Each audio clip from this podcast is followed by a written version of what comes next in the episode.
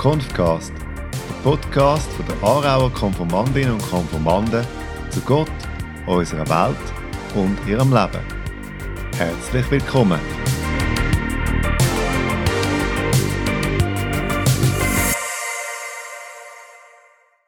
Hallo, ich bin Jonna. Und ich heiße Kim.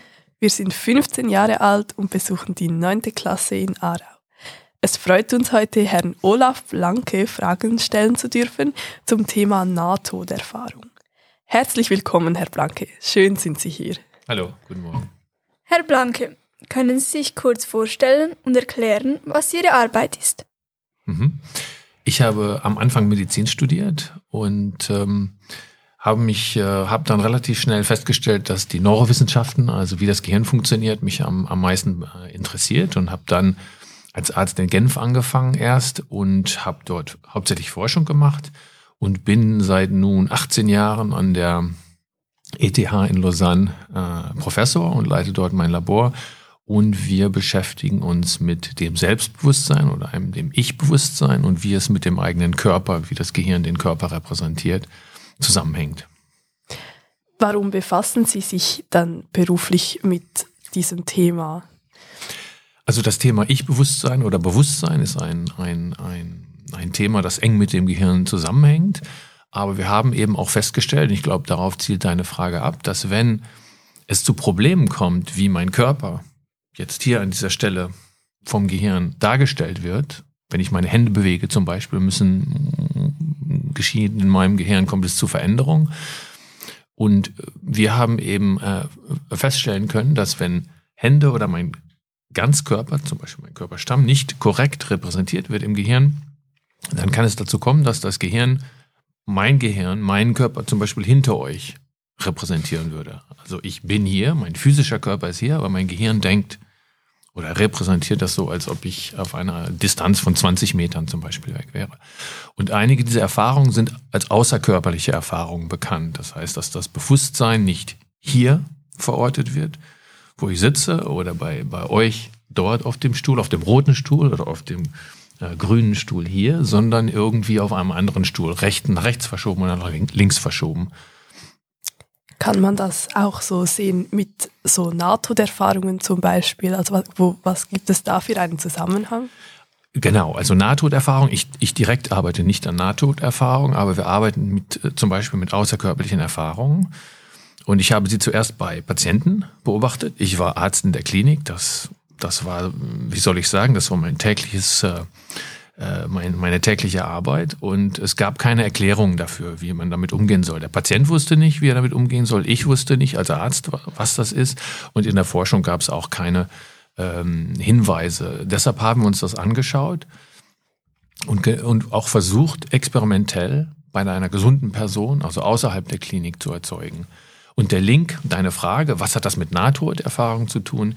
Wenn es bei zu Nahtoderfahrung kommt, das heißt, es, es handelt sich um eine Person, die entweder im Sterben liegt oder nicht. Und diese Person kann das Gefühl haben, außerhalb des Körpers zu sein, eine Art Licht und Tunnel zu sehen, Stimmen zu hören, Menschen um sich herum zu fühlen.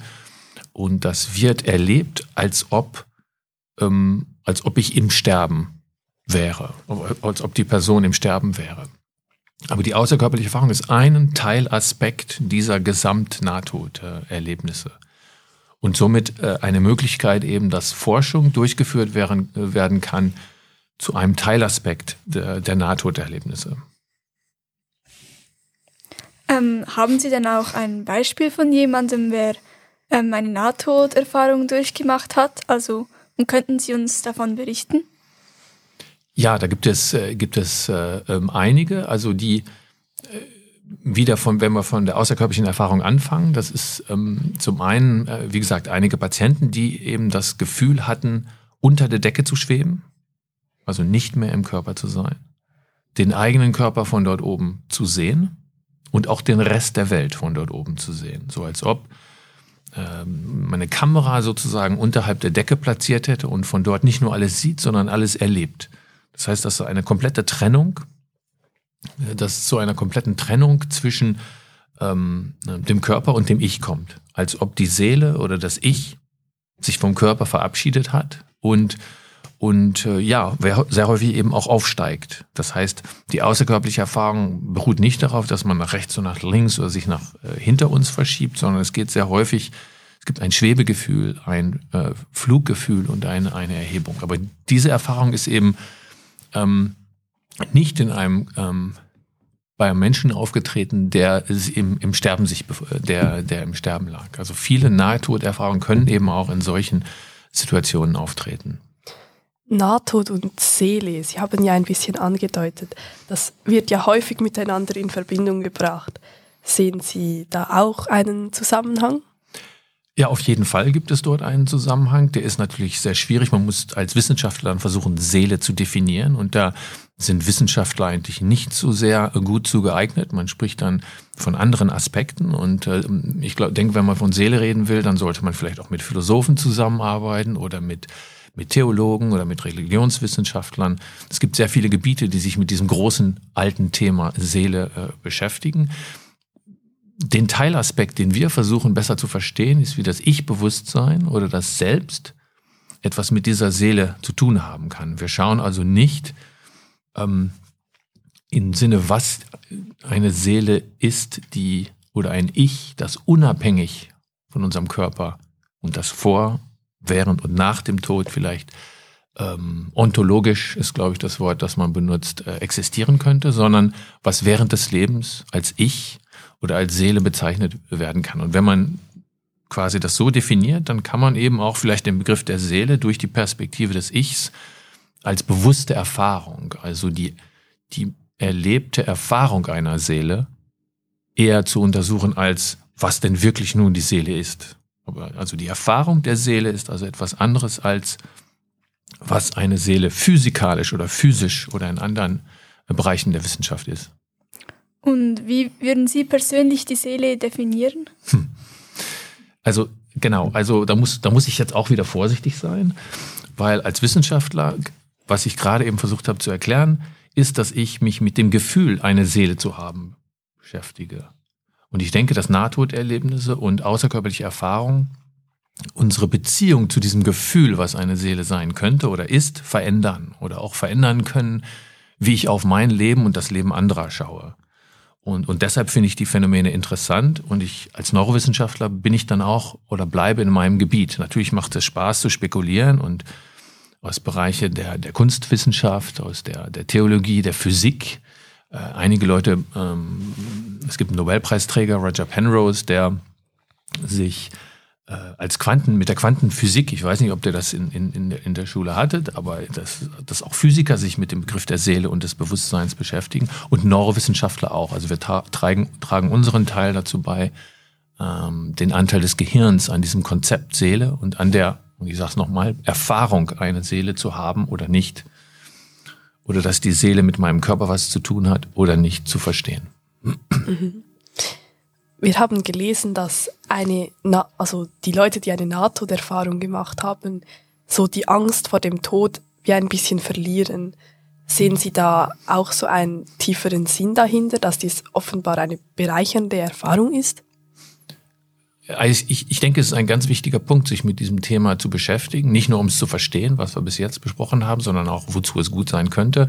Und, äh, und was du sagst, genau das ist ähm, relativ typisch für diese Erfahrung ähm, auch für die außerkörperliche Erfahrung. Da haben wir also eine Art Einblick in, in oder eine bestimmte Art von Nähe zum, zum Leben, die gewonnen wird. Und auch es kommt zu veränderten Wahrnehmungen, was meine Rolle im Leben ist und was ich hier machen will. Da ist also, sind also eindeutig positive Elemente der außerkörperlichen Erfahrung, aber auch der Nahtoderfahrung, die es gibt. Es gibt auch Leute, die das überhaupt nicht mögen. Für manche ist es sehr negativ, für manche ist es neutral. Hm, das ist eher selten. Das ist ein sehr starkes äh, Erlebnis, das man auch nur ein oder zweimal im Leben hat, im Vergleich, also schon bei der außerkörperlichen Erfahrung. Die NATO ist noch, noch selten, also maximal einmal oder bei manchen auch öfter, aber es ist doch ein Großteil ist sehr positiv und es verändert den Blick auf sich selbst und auf das Leben, falls es zu solchen Veränderungen kommt. Aber wichtig auch, es gibt auch die anderen Leute, die sagen, das möchte ich nie wieder haben, das war schrecklich, ich hatte Angst. Natürlich, Sterben ist mit Angst äh, auch natürlich äh, ganz starke Angst äh, bezogen und, und viele wollen es auch nicht haben. Aber es gibt interessanterweise eben trotz dieser starken Wahrnehmung auch, auch positive Elemente.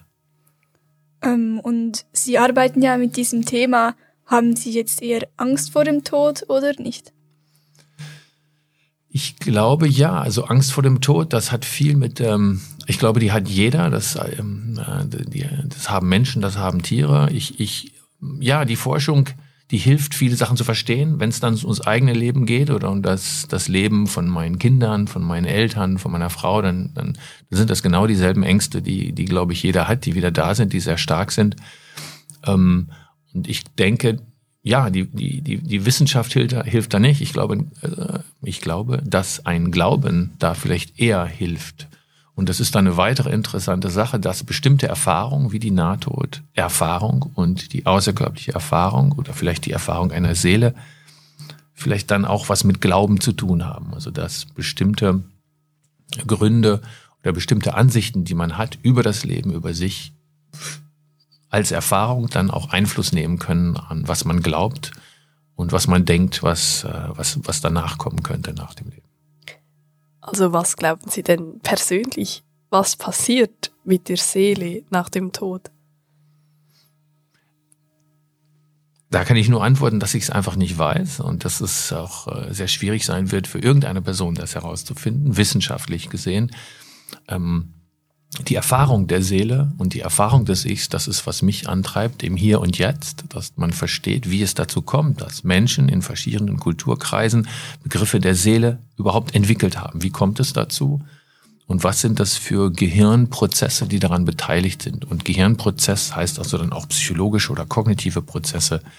Wieso ähm, wir eben meiner Meinung nach diese, diese wichtigen Konstrukte und wichtigen Modelle aufgestellt haben, dass das Leben nach dem Tod weitergeht. Und was ist das für ein Leben? Und warum das die Menschen so beschäftigt? Warum wir unsere, unsere Angehörigen und unsere Liebsten beerdigen? Warum das weitergeht? Warum, warum es diese Modelle gibt? Ich denke, es ist eine sehr interessante Frage.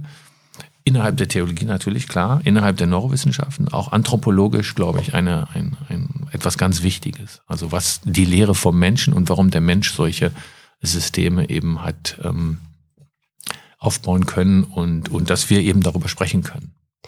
Denken Sie, es wird mal Antworten geben und wenn ja, also wann? ähm, ja, ich meine, die Wissenschaft geht immer, immer vorwärts, aber wie ich eben meinte, also wenn es um das Problem gibt es oder ein Leben nach dem Tod oder eine Seele, dann wird, glaube ich, die Wissenschaft ist einfach nicht die richtige Wissenschaft darauf zu antworten viele Wissenschaftler sagen, das Gehirn ist tot und dann ist es auch mit der, Lebe, Lebe, mit der Seele vorbei, mit dem Ich, mit, mit, mit Olaf Blanke, in dem Fall ist es vorbei. Ähm, aber es ist natürlich interessant zu schauen, warum wir diese Art Mechanismen generieren. Und da muss man dann eben nicht nur mit den Neurowissenschaften schauen, sondern auch mit der Philosophie, mit den Religionswissenschaften und, und Kulturwissenschaften und der Anthropologie, denke ich auch. Herr Blanke, vielen Dank für das Beantworten unserer Fragen. Es hat uns sehr viel Freude bereitet, mit Ihnen zu sprechen. Wir wünschen Ihnen alles Gute und viel Erfolg bei Ihrer Arbeit und der Forschung. Ich danke euch beiden auch und äh, ja, bis bald vielleicht. Bis das nächste Mal wieder mit dabei, wenn es heisst Konfcast, der Podcast von der Aarauer Konformandinnen und Konformanden zu Gott, unserer Welt und ihrem Leben.